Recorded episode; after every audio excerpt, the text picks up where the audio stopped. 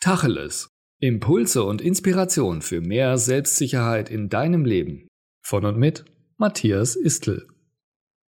Jetzt mal Tacheles. Wenn du ganz ehrlich aus deinem Herzen anderen deine Gefühle mitteilst, dann entschuldige dich nicht dafür. Oder willst du dich wirklich für deine Ehrlichkeit entschuldigen? Stehe zu dir und deinen Gefühlen, ganz egal wie andere darüber denken. Es sind deine Gefühle und du darfst damit umgehen, wie du es für richtig hältst.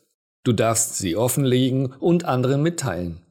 Was diejenigen dann damit machen, ist ganz allein in ihrer Verantwortung. Du machst dich nicht schuldig und bist auch kein schlechter Mensch, wenn du zu deinen Gefühlen stehst. Es gibt keinen Grund, dich dafür zu schämen oder andere deshalb um Entschuldigung zu bitten.